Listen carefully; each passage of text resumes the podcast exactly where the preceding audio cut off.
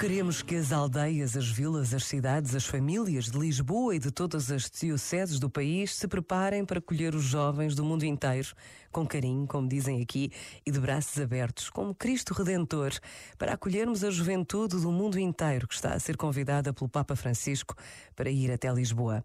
Palavras do presidente da Fundação das Jornadas Mundiais da Juventude Lisboa 2023, Dom América Guiar, na sua recente viagem pelo Brasil para divulgar a nossa jornada a jornada que vai acontecer na cidade de Lisboa em agosto de 2023 e para a qual todos somos convidados.